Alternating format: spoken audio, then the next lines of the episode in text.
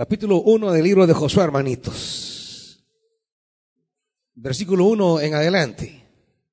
Dice la escritura, después de la muerte de Moisés, siervo del Señor, el Señor le dijo a Josué, hijo de Nun, asistente de Moisés, mi siervo Moisés ha muerto.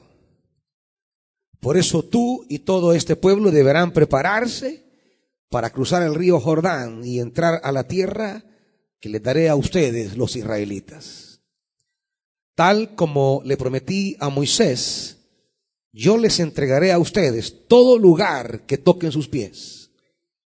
Su territorio se extenderá desde el desierto hasta el Líbano y desde el gran río Éufrates, territorio de los hititas, hasta el mar Mediterráneo que se encuentra al oeste durante todos los días de tu vida, nadie será capaz de enfrentarte a ti.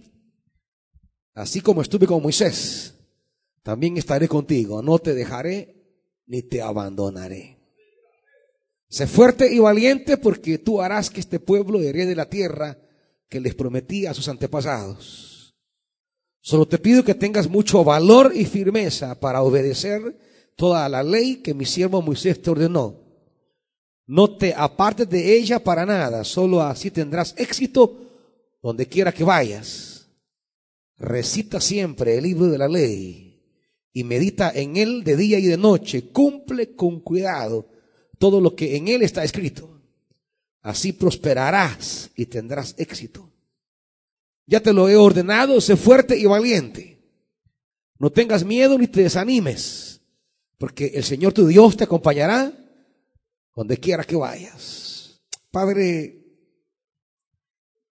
queremos sentir sobre nuestras espaldas el peso del llamado que haces a Josué. Queremos entender esta mañana las consecuencias, los resultados de ese llamado que tú nos haces. Espíritu Santo, háblanos como hablaste a Josué y danos el carácter y la determinación que Él tuvo para llevar a cabo tu propósito y poder bendecir a tu pueblo. Espíritu Santo, háblanos esta mañana en el nombre glorioso de Jesús. Amén. Siéntese, amados.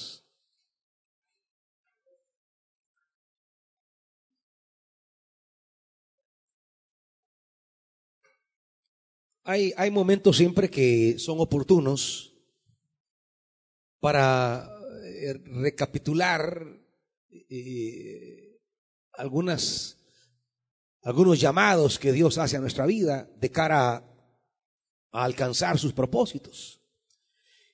Y, y aunque, aunque la cronología del tiempo es una cosa relativa, sin embargo, no deja de ser valioso y significativo entender que estamos iniciando un año y aunque no todo mundo eh, mide los años como los medimos nosotros, hay otras culturas que no puedan estar en este año, ni comienzan el año el primero de enero, pero la nuestra sí. De tal manera que, aunque, aunque sea relativa a la clasificación del tiempo, pero tenemos esa manera nosotros de hacerlo.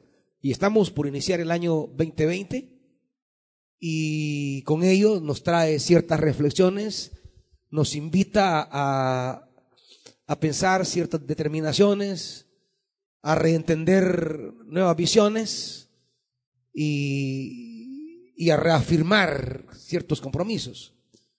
Estamos por iniciar el año y es necesario que esos cambios de, de etapa, de tiempo, también representen ciertos cambios en la manera en que asumimos nosotros eh, las cosas principalmente de Dios.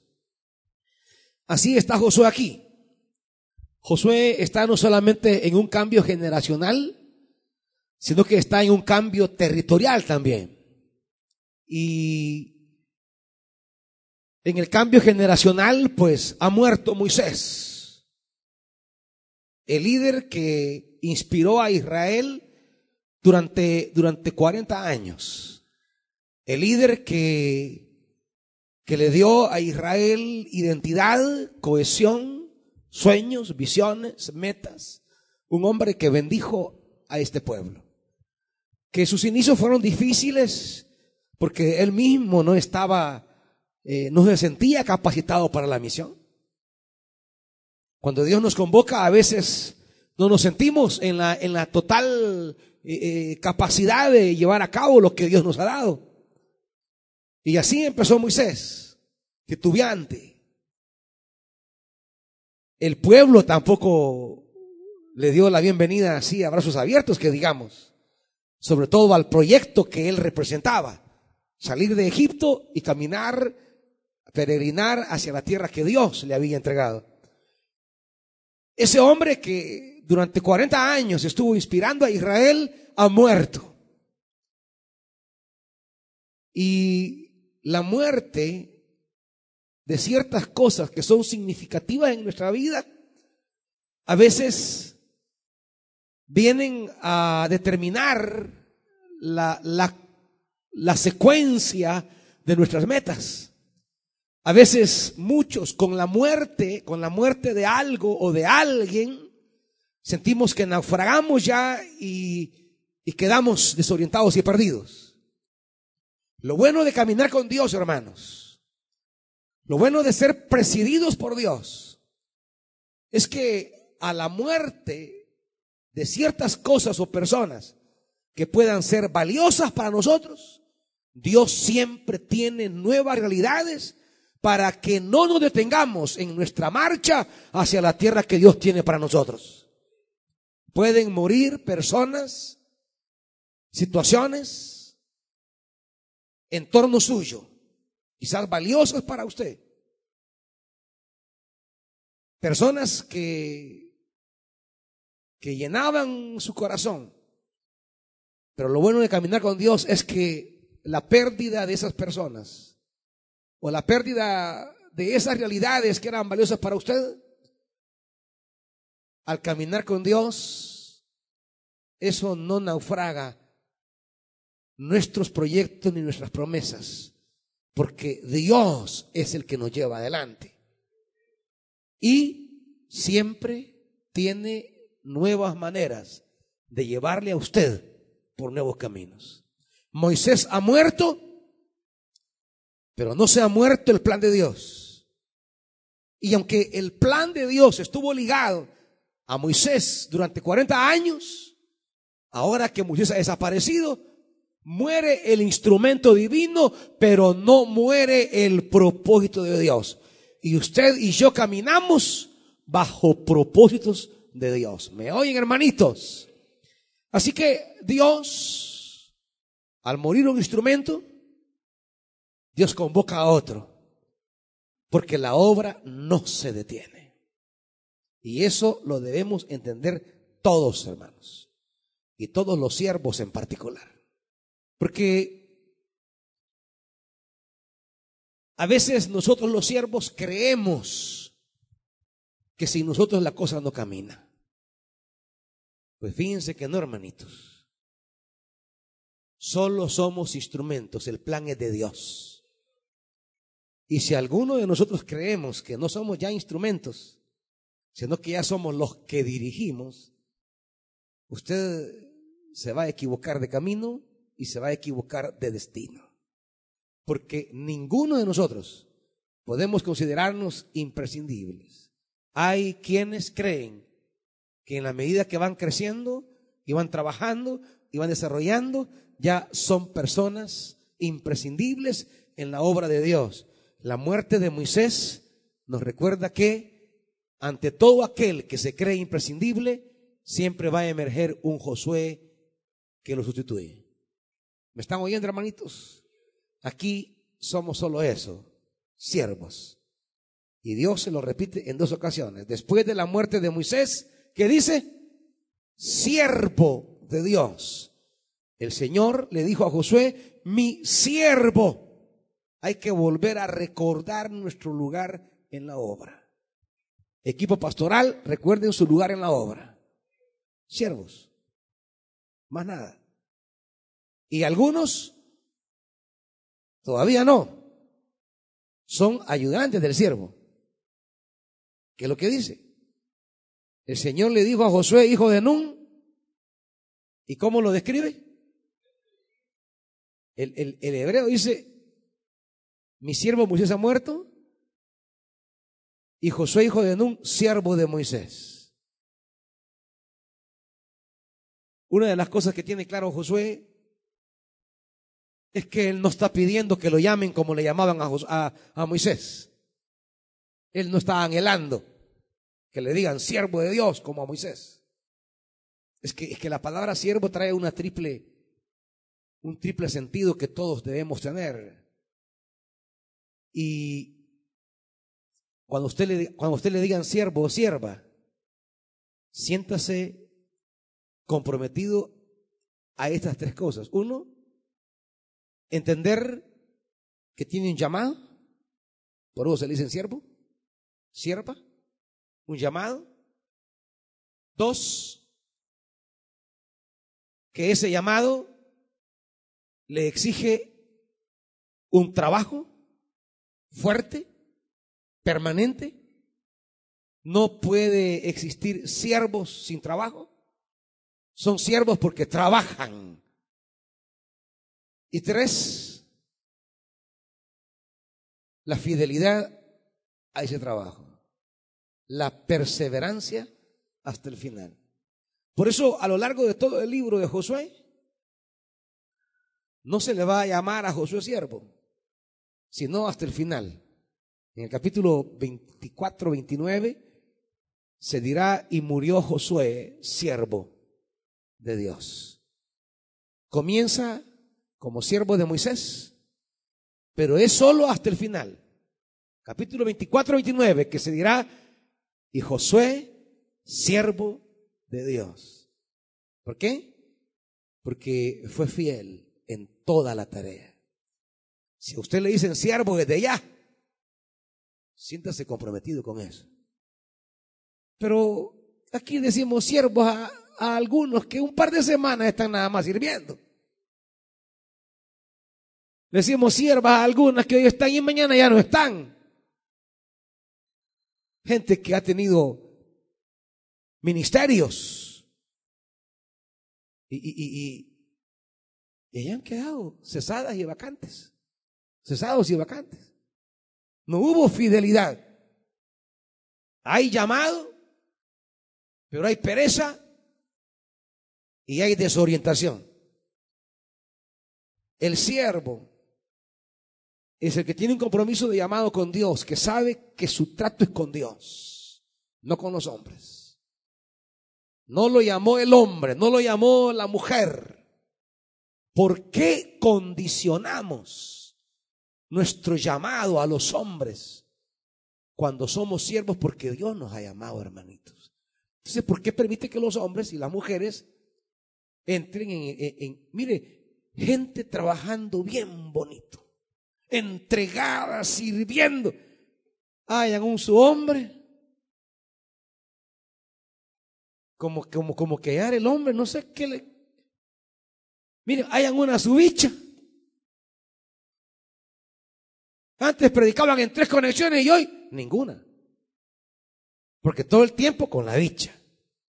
O sea, que, que la bicha es una esponja que los absorbe.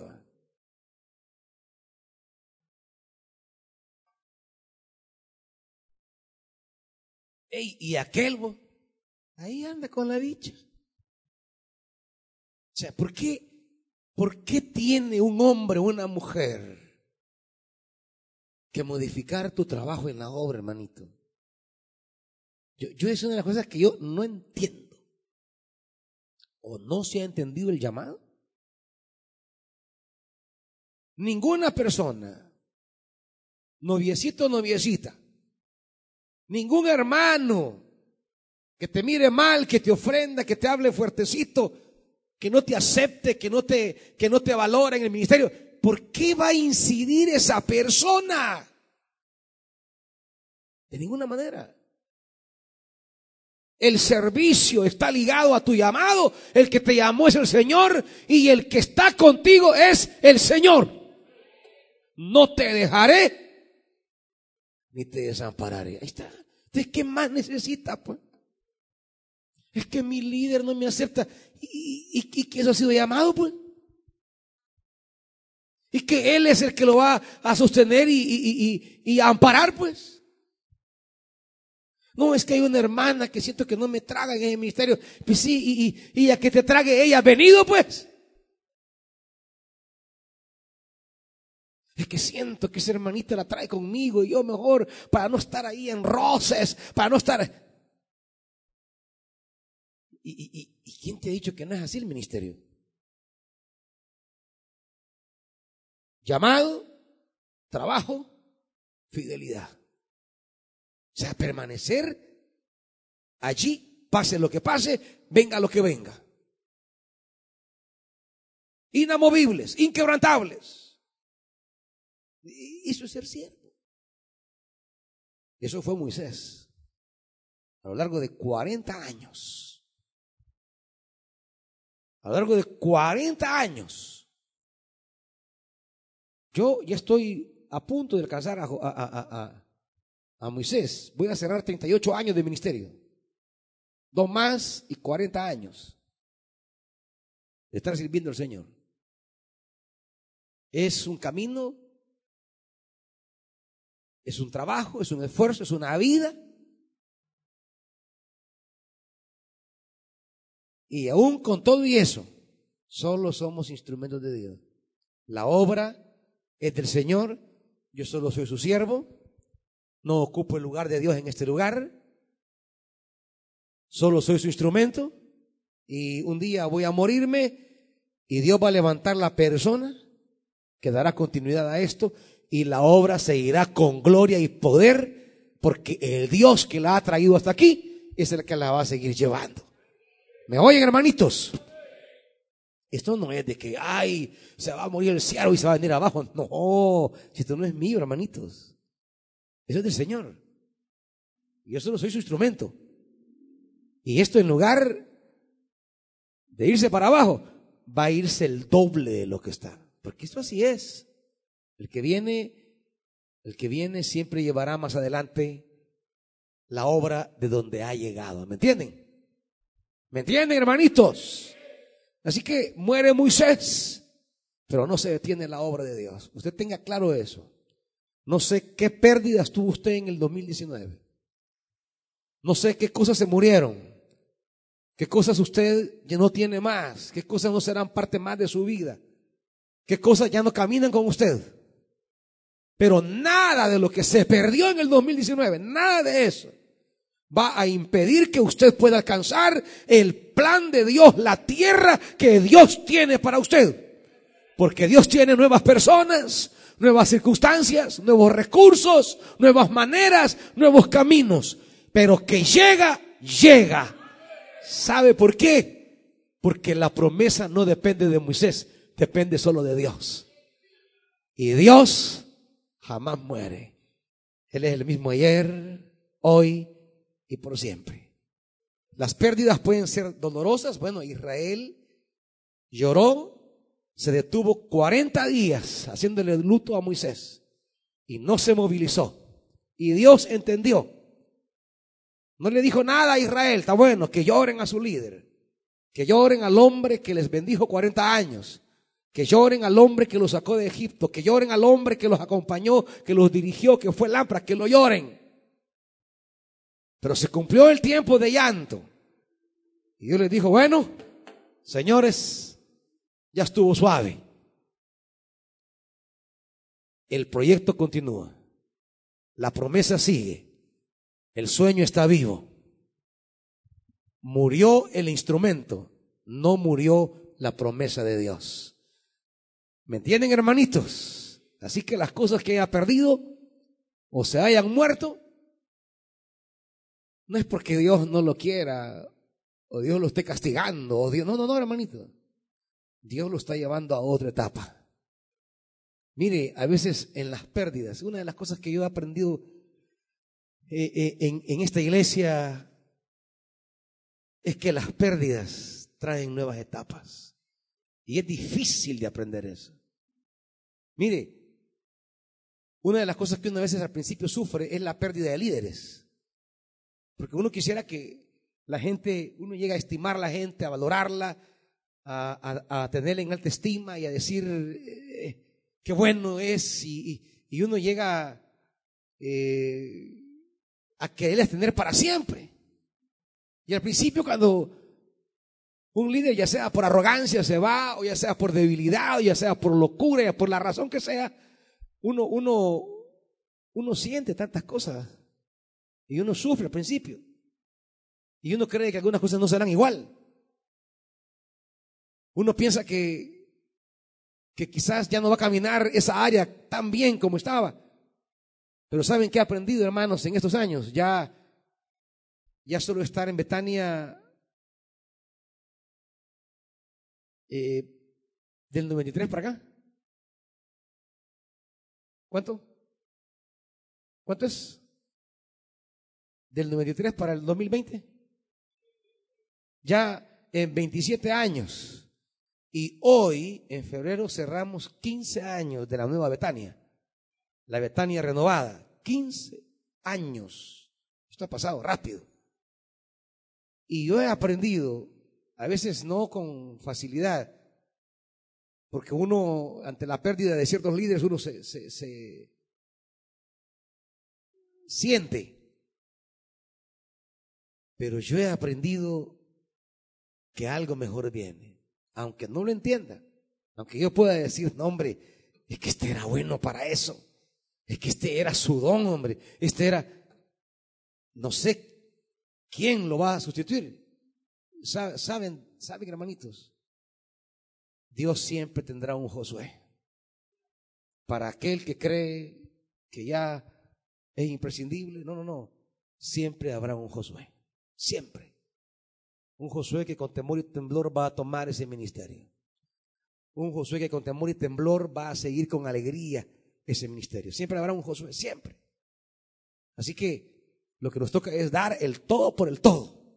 Amar lo que hacemos, ser fieles a Dios y que el día que Dios decida llevarnos, bueno, habrá un Josué ahí que llegará por diseño de Dios. Pero quiero, quiero que entiendan, yo yo sé que un ministerio, cuando un buen líder se va, pues tiende un poco a, a verse al, al, al, principio un poco inestable, pero siempre estará ahí un Josué que Dios va a levantar y va a llevar ese ministerio a cosas más grandes. Así que nadie se siente indispensable, ni nadie se siente inútil. Porque todo aquel que quiera tomar la obra de Dios Dios dice, estaré contigo, nadie te podrá hacer frente y no te dejaré ni te desampararé. Aunque te creas pequeño, yo voy contigo. Aunque creas que seas inútil, yo te voy a sostener. No hace falta ser el gran el líder rimbombante, hermanito. La presencia de Dios te llevará a caminos de éxito, como le dice Dios a Josué. ¿Me están oyendo, hermanitos?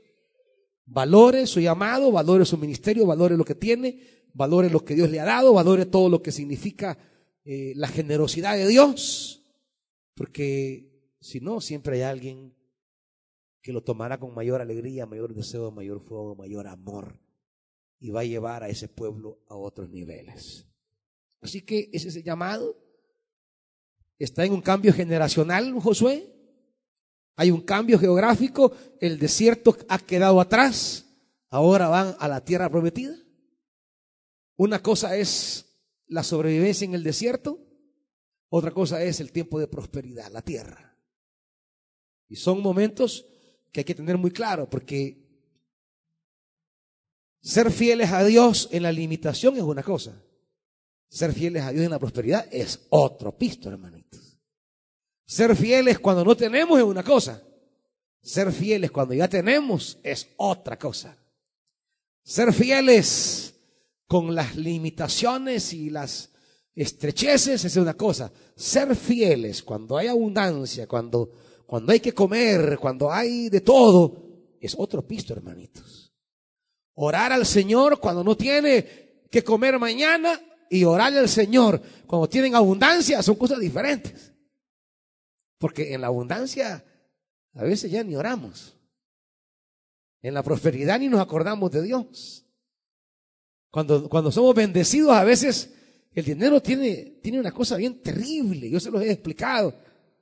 Y, y, y, y, claro, hay que, hay, hay que tener claro el lugar de Dios en nuestra vida para que el dinero no lo vaya a cambiar.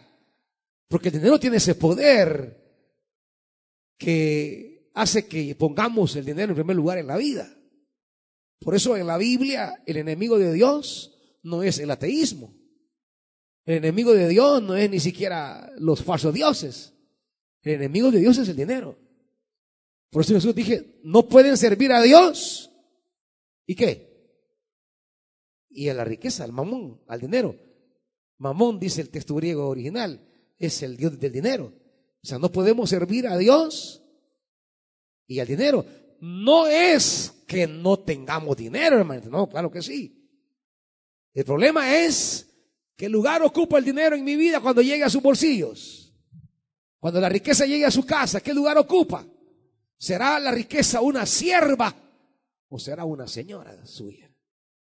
¿Será esclava suya o será ama? ¿El dinero será su esclavo o será su amo? ese es el tema del dinero. Cuando ya comenzamos a vivir para el dinero, tenerlo es una bendición. Y Pablo lo dirá, téngalo, disfrútelo, bendiga a otros, gócelo. Pero cuidado, no puede desplazar a Dios. Israel deja el desierto y va a entrar a la tierra, porque Dios va a cumplir su propósito. Hace 40 años les dijo, lo voy a sacar de aquí y lo voy a llevar a la tierra. Y eso sí va a ser. Si Dios lo dijo, así será. Eso no duda, hermanito. El propósito de Dios es firme. Ahora, el propósito de Dios siempre se va a cumplir. Esté usted o no esté usted. El problema no es si se va a cumplir el plan de Dios, no. El problema es si usted va a estar ahí, ese es el problema. De los que oyeron en Egipto el sueño de Dios, solo dos entraron. No entró ni el mero hombre, hermanitos. No entró ni Moisés. Ni él entró. Por más que se lo lloró, por más que se lo pidió, Señor, permitime, cállese, le dijo. No se toque el tema más. Ya te dije que no vas a entrar y no me volvás a insistir ni a tocar este tema. Y Moisés, que conocía a Dios, le dijo, vaya, está bien, entiendo. No se hable más del asunto. Hasta ahí llegó el tema. Ni él siquiera entró. Dos entraron nada más. Y los hijos de quienes salieron. ¿Por qué? Porque en el camino en el camino tenemos toda clase de motivos para abandonar el sueño de Dios. A lo largo de 40 años van a surgir una serie de circunstancias. A lo largo del 2020, en febrero, marzo, abril, mayo, van a aparecer personas, situaciones que, que, que, se van a levantar delante de ti como un obstáculo para impedirte llegar al propósito de Dios. Ahora, impedirte a ti llegar al propósito. Porque lo que Dios te dijo se va a cumplir. Yo se los prometí, dice tres. Tal como le prometí a Moisés.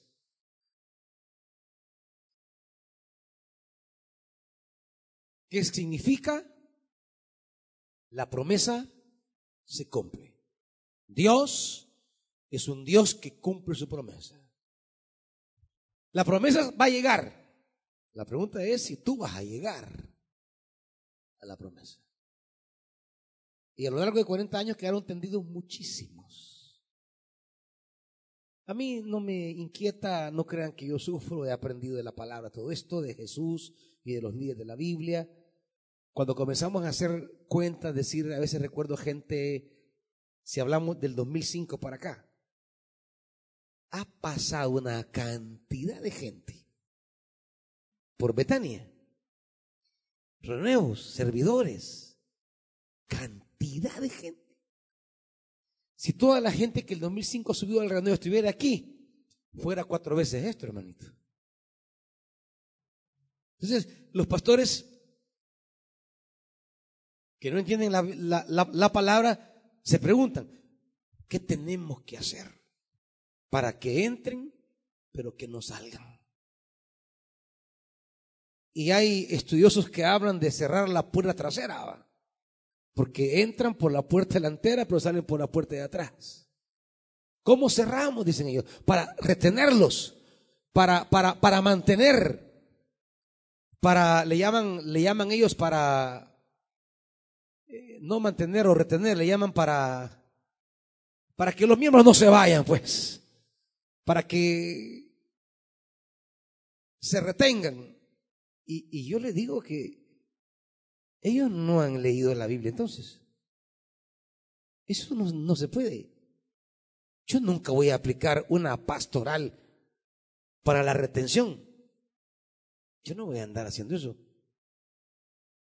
Jamás lo hizo ningún siervo de Dios, ni lo hizo tampoco Jesús de Nazaret. O sea, él anunciaba, abría la puerta para todos. Que nadie se quede sin entrar, que nadie se sienta que no puede llegar. Claro que sí, todos. Ahora tampoco anduvo reteniendo a nadie. Ni anduvo aplicando políticas para, para, para, para, para preservar, se llama, para preservar. No. Es que, eh, eh, es que yo no voy a andarle rogando a nadie, hermanitos. Lo que voy a hacer es predicarles la palabra, enseñarles el proyecto, el sueño de Dios. Quien lo cree, quien se toma de ella y tiene las actitudes que Dios quiere, va a perseverar y va a alcanzar su sueño, porque al final es su sueño. Yo tengo mis promesas. Yo, yo, yo, yo sirvo me esfuerzo y persevero por mis promesas, yo por las mías. Pero no puedo perseverar por usted, hermanito. Y a nadie voy a llevar tampoco a Cucucho. ¿Me entiende? Porque lo que voy a hacer si comienzo a llevarlos a Cucucho es que yo no voy a llegar. Imagínense, me he hecho Cucucho a uno de ustedes. Si apenas puedo ya conmigo esta edad, hermanitos. Entonces, ¿qué lo puede andar llevando usted a Cucucho? No, darles la palabra de Dios a ustedes. Decirles lo que Dios tiene y lo que Dios quiere y cada uno debe crecer, creer, servir y perseverar. Porque es suyo el sueño, es suya la promesa. Yo tengo las mías. Y trabajo y sigo por las mías.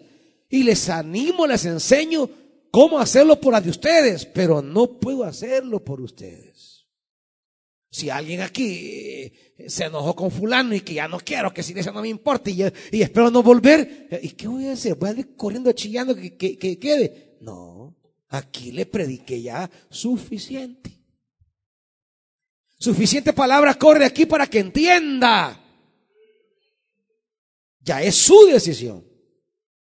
Entonces, yo tengo claro esto.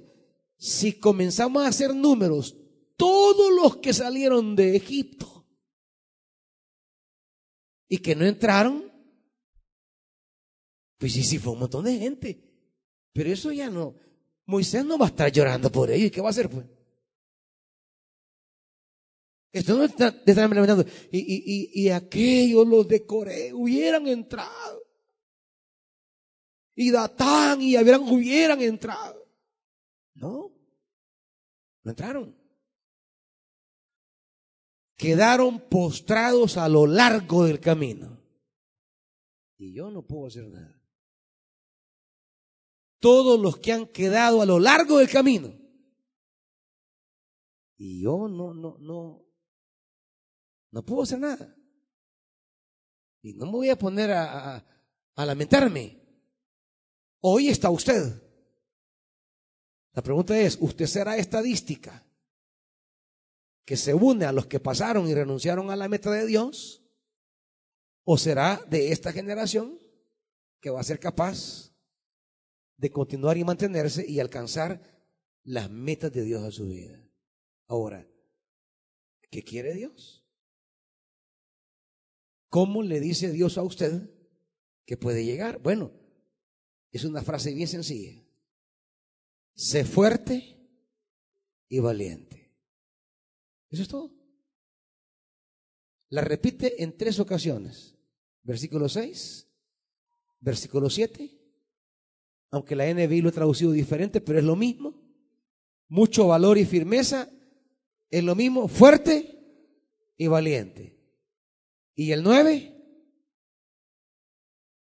Sé fuerte, fuerte y valiente. Fuerte y valiente. Fuerte y valiente. Eso. No hay más. No hay más. Son las cosas que Dios le dijo a Josué eran necesarias para pasar al otro lado. Para tomar la tierra, para conquistarla y para traer bendición a los hijos de Israel. Pero si es tan sencillo, tan pequeño lo que Dios pide, ¿cuál es el problema? Fuerte y valiente. Y usted dice, es bien fácil. Pero les quiero decir que no. Porque la gran mayoría se vuelve débil y cobarde. Débil y cobarde. ¿Por qué? Porque en lugar de irnos fortaleciendo, nos vamos debilitando. Ya predicaba en una, en la, al finales de, de diciembre sobre Ezequiel 37, cómo el servicio y la vida cristiana en la vida de muchos, aún de los líderes y aún de los miembros del equipo pastoral, un miembro del equipo pastoral que no valora su ministerio tiene que preguntarse si no se ha debilitado. Un miembro del equipo pastoral que no agarra las cosas como al principio, como su primer amor, tiene que preguntarse si de verdad está fuerte. Porque si ya comienza a tener en poco cosas del ministerio, no, no, no, se ha ido debilitando. Y óigame bien, óigame bien, usted puede verlos a la par mía. Y de repente va a venir una circunstancia que los va a doblar. Los va a doblar. Y se dirá, pero ¿y que no era el hermano Nelson, pues? ¿Y que no era el hermano, eh, el, el siervo Amilcar, pues? ¿O que no era el, hermano Chutín, pues? No, es que ahí pueden andar. Pero si no tenemos el cuidadito de entender que alcanzar las promesas exige de mi vida que yo me fortalezca en Dios. Que yo me fortalezca en Dios, que yo renueve renueve mi vida espiritual. Por eso la cumbre se llama o sea necesario. Porque hay que volver a nacer. Porque muchos ya dan signos de debilidad. Y aprenda a verlo, aprenda a verlo. Y pueden andar a la par. O ser un líder de ministerio, ser de la coordinación. Pero se están debilitando. Y si se debilitan, ¿saben cuál es el asunto? Que alcanzar la promesa es una guerra, es una batalla. No es un paseo de campo. Es conquistar. Y va a encontrar enemigos grandes, poderosos, ciudades enormes, amuralladas. Y un débil no va a poder. Y ahí viene, ¿verdad? ¿Y qué le pasa? No, es que, es que ya no me siento bien. Es que hay cosas que ya no me parecen. Es que ya no me llevo bien con fulano. Es que yo vi tal cosa, es que yo vi tal... ¿Qué son? ¿Enemigos? ¿Murallas? ¿Gigantes? ¿Ejércitos? ¿Adversarios? Y no tuviste fuerza para enfrentarlos. Jamás para un siervo, para una sierva, jamás el problema es el gigante, sino su debilidad. Jamás el problema es la muralla, jamás, porque hay una promesa. Versículo 5. Durante todos los días de tu vida, ¿qué? ¿Qué dice? Nadie será capaz de enfrentarse a ti. Ahora la pregunta es, ¿y tú serás capaz de enfrentarse a ellos? Este es el tema de la fuerza. ¿Y saben cuál es la ironía de esto? Que hay aquí creyentes que le corren a cosas que solo tienen apariencia de grandeza, pero no. Nunca es tu enemigo el problema, es tu debilidad. Es que tú estabas débil es que tú estabas atravesando un momento de fragilidad, de pobreza espiritual, de, debilidad, de flaqueza. Que el gigante grande, pues sí, así son los enemigos, pues. Los enemigos no son hormigas. Tú parecerás hormigas ante ellos. Pero el Señor te dice, nadie te podrá hacer frente. O sea que si Dios te dice, nadie te podrá hacer frente, y tú no les haces frente, ¿de quién es el problema? Es tuyo, es tu debilidad. No tienes el temple, el carácter, la fuerza, el vigor, la energía, la potencia para enfrentarlo porque estás débil. Y te has debilitado. Porque te has olvidado de la palabra. Es la palabra la que nos fortalece. Es la palabra la que nos anima es la palabra, meditar en la palabra. Meditar es reflexionar, interiorizar, darle vueltas en mi mente a la palabra. Yo ando con la palabra en mi mente y yo la leo. Cuando usted toma esta palabra, la lee, la escudriña, la medita, esta palabra tiene una potencia divina que se le transfiere a usted. Usted llega, médico, fíjese que, doctor, ando viendo lucita ya, está débil, papito. Pero mire, ¿y cómo va a estar débil si, mire, estoy mero rechoncho? No, pues sí, es que, que te gordo, no quiere decir que esté saludable. No, no, si uno puede, uno puede estar bien pollón, pero estar débil. Volumen no tiene que ver nada con, con salud. Es como usted dice, esa hermana bien se quitaba, ninguna enfermedad, se va a hacer los exámenes, los triglicéridos para arriba. Pero ¿y cómo va a estar mala usted, tan seca que Pues pues que tampoco tiene que ver eso. Hay gente seca con el colesterol alto y hay veces gente gorda que no tiene ningún problema de colesterol, ni azúcar, ni nada. Misterios de la vida. Ahora, no es de volumen la cosa aquí. Y digo esto porque usted puede ver, hey, fulano, un gran siervo, hace esto, esto, esto. Sí, está gordo eclesialmente, pero tiene fuerza espiritual. Es que yo tengo cinco ministerios. Sí, sí, sí. Tiene volumen ministerial. Pero, pero tiene fuerza espiritual. Son cosas diferentes. Nadie se confunde en estas cosas. Por eso, usted lo ve allí y de repente ya no lo ve. ¿Por qué? Porque está sirviendo en un estado débil sin percatarse. Porque no le ha llegado el zarandeo. ¿Me entiende? Pero de repente va a llegar el zarandeo, hermanito. Y cuando es zarandeado, ahí reveló que no, que no estaba fuerte.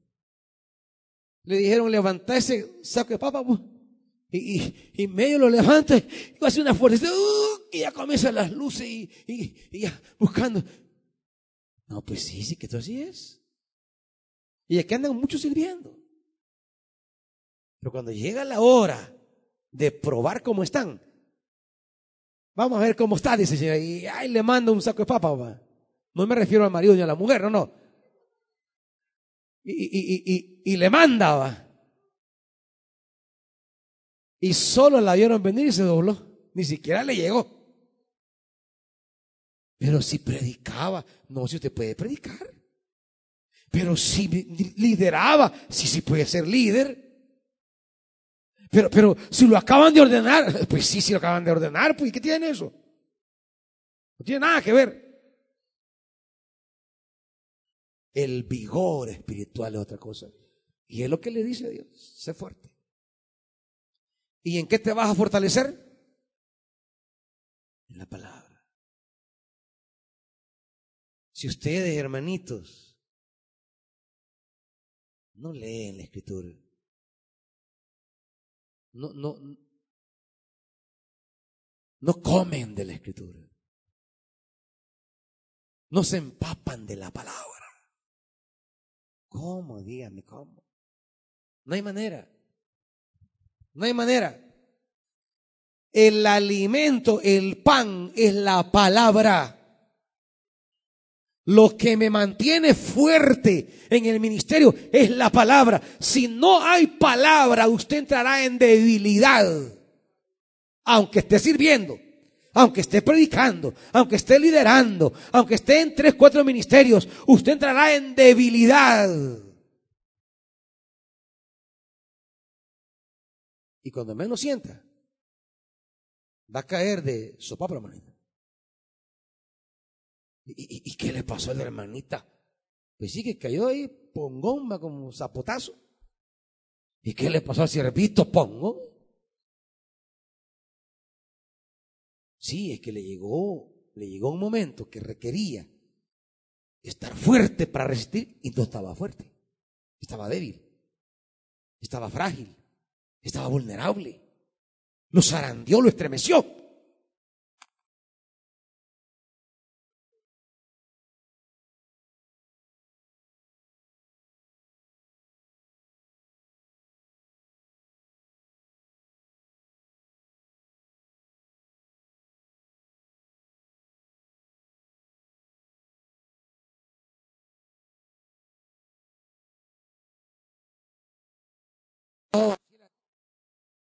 Digo, no te, ni te abandonaré. El problema es usted y yo que nos debilitamos sin darnos cuenta. Nos debilitamos. Sé fuerte y valiente. La valentía es hacerle frente a todo, hermanitos. La valentía es la firmeza, es la determinación. La valentía es no huir. La valentía es estar allí, pase lo que pase, venga lo que venga, ocurra lo que ocurra, me digan lo que me digan, hablen de mí lo que hablen de mí, se vaya fulano, venga fulano, se vaya mengana, eh, eh, eh, me quiera esta o no me quiera, me sea fiel o no. Valentía es ser fiel al propósito de Dios en nuestra vida. No es, valentía es que no es nuestros propósitos con Dios no los ponemos condicionados a los hombres. No los condicionamos a nada. Y entonces, si no lo condiciono a nada, entonces Dios me queda. Y con Dios puedo saltar los muros que sean. Con mi Dios, decía David, yo saltaré los muros. Con mi Dios ejércitos derribaré. Es la valentía. Es saber que el resultado de mi promesa no depende de nadie más que de Dios. Por eso David llega un día al campamento israelita, filisteo, y está ahí todos temblando. ¿Por qué? Porque miraban al gigante.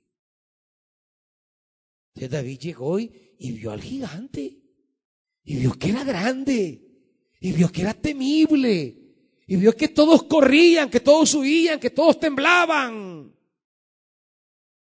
Pero, pero él, él, él tenía una mirada mucho más allá. Y él miraba a su Dios. Y cuando miraba a su Dios, ese gigante no le parecía la gran cosa. Así les digo, miren, ¿y, y, este qué onda? Pues, ¿Cuál es la huella que tiene este? Y quiero saber por qué ninguno de ustedes le pueden hacer frente. Y dice David, ¿quién es este incircunciso? Dice. David en ningún momento le llama gigante, jamás. Jamás. No dice, bueno, y este gigante. No, no, no. Él le dice, y este incircunciso. O sea, David no está viendo la condición física que todos miraban. David está viendo la condición de él delante de Dios. Dice, para que hable tonteras de Jehová de los ejércitos. Es, él tiene otra mirada, pues. Y eso le da valentía. Y él dice, mira, ¿y qué le van a dar al al, que más esté loco? Yo le quiero dar en la nuca. Porque él andaba en otra mirada, pues. Todos miraban lo físico, lo visible, lo perceptible. David miraba la condición de ese hombre delante de Dios. Y él se miraba a sí mismo y, era el más enano de todos, pues. Pero, pero como miraba a Dios, no te dejaré, no te desampararé, nadie te podrá hacer frente. No, hombre, yo voy a ir contra él. Ey, pero si vos sos un bicho chorreado, él es un hombre de guerra. No importa, yo voy a ir. Y regresó con la cabeza del gigante. Entonces, ¿cuántos de ustedes se quieren echar atrás por los gigantes que enfrentan en la vida? El Señor te llama a ser valiente. ¿Sabes por qué? Porque Él nunca se va a correr. Él está ahí en el campo. Y si tú llegas al campo a pelear, Él va a estar allí. No tienes por qué huir. No va solo. El primero que está ahí listo para pelear es el Señor. No tengas miedo. No te asustes. Que nada te deprima, que nada te abata, que nada te inquiete. Sé fuerte y valiente, no temas ni te desanimes, porque el Señor te acompañará a donde quiera que vaya. Póngase de pie, hermanitos. A donde quiera, Dios te acompañará.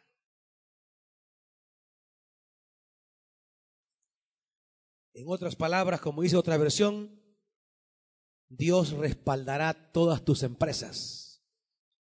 Todo lo que emprendas, Dios lo va a respaldar. Pero sé fuerte y valiente.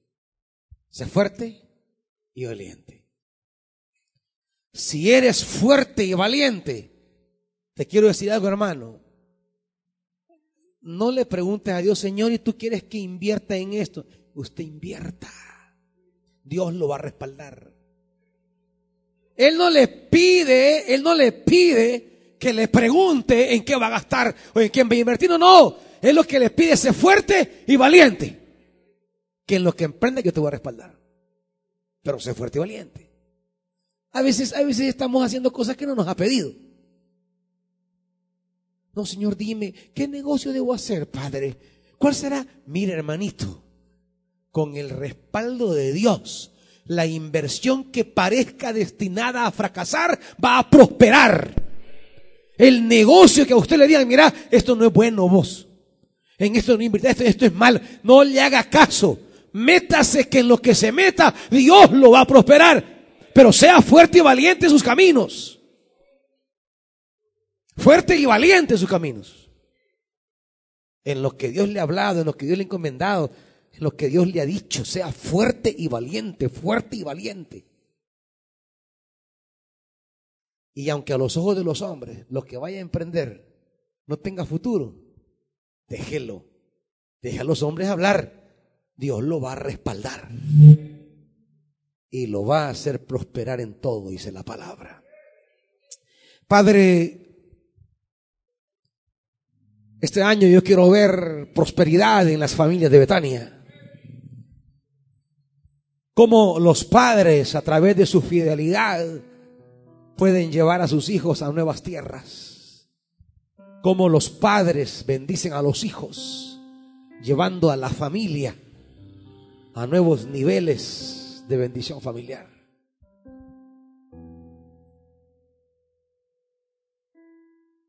Que los hijos bendigan a sus padres en nuevos niveles de bendición.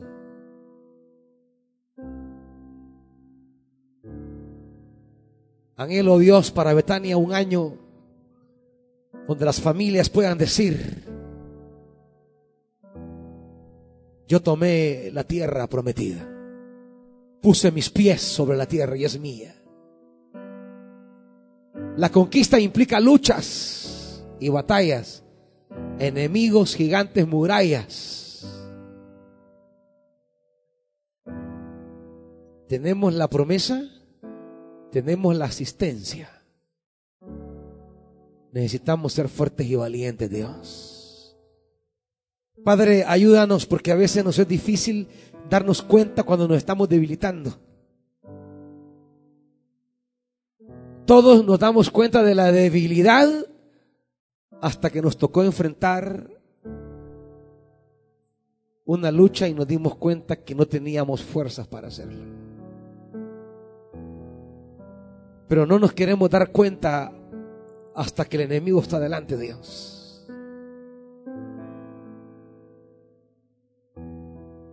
Queremos fortalecernos ahora. Yo quiero que mis hermanos y mis hermanas mediten la palabra todos los días de su vida.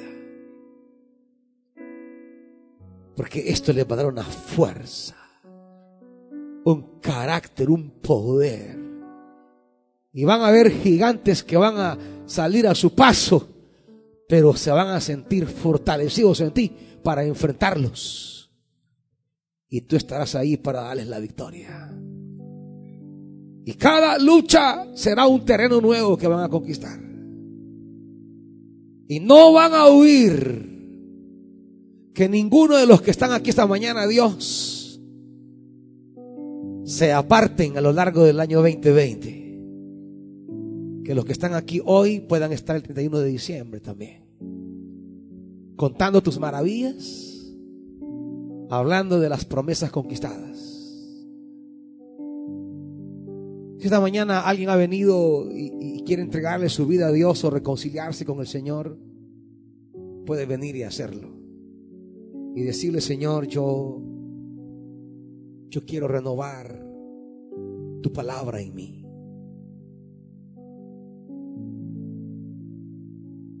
Si alguien quiere reconciliarse con Dios, si alguien dejó un día el camino o quiere entregarle su vida al Señor, venga. Y usted, hermanito, dígale a Dios, quiero ser fuerte y valiente. Dame anhelo de tu palabra, porque tu palabra es mi fuerza. La fuerza que necesito es la fuerza de la palabra. Y si no hay palabra, no habrá fuerza. Y si no habrá fuerza, no podré enfrentar. Y al no poder enfrentar, voy a huir, voy a correr, voy a dejar tirado. Tiraré mi escudo, tiraré mi espada, tiraré mi armadura, porque no puedo hacerle frente. Pero si hay palabra, hay fuerza. Y vamos a enfrentar las cosas más difíciles.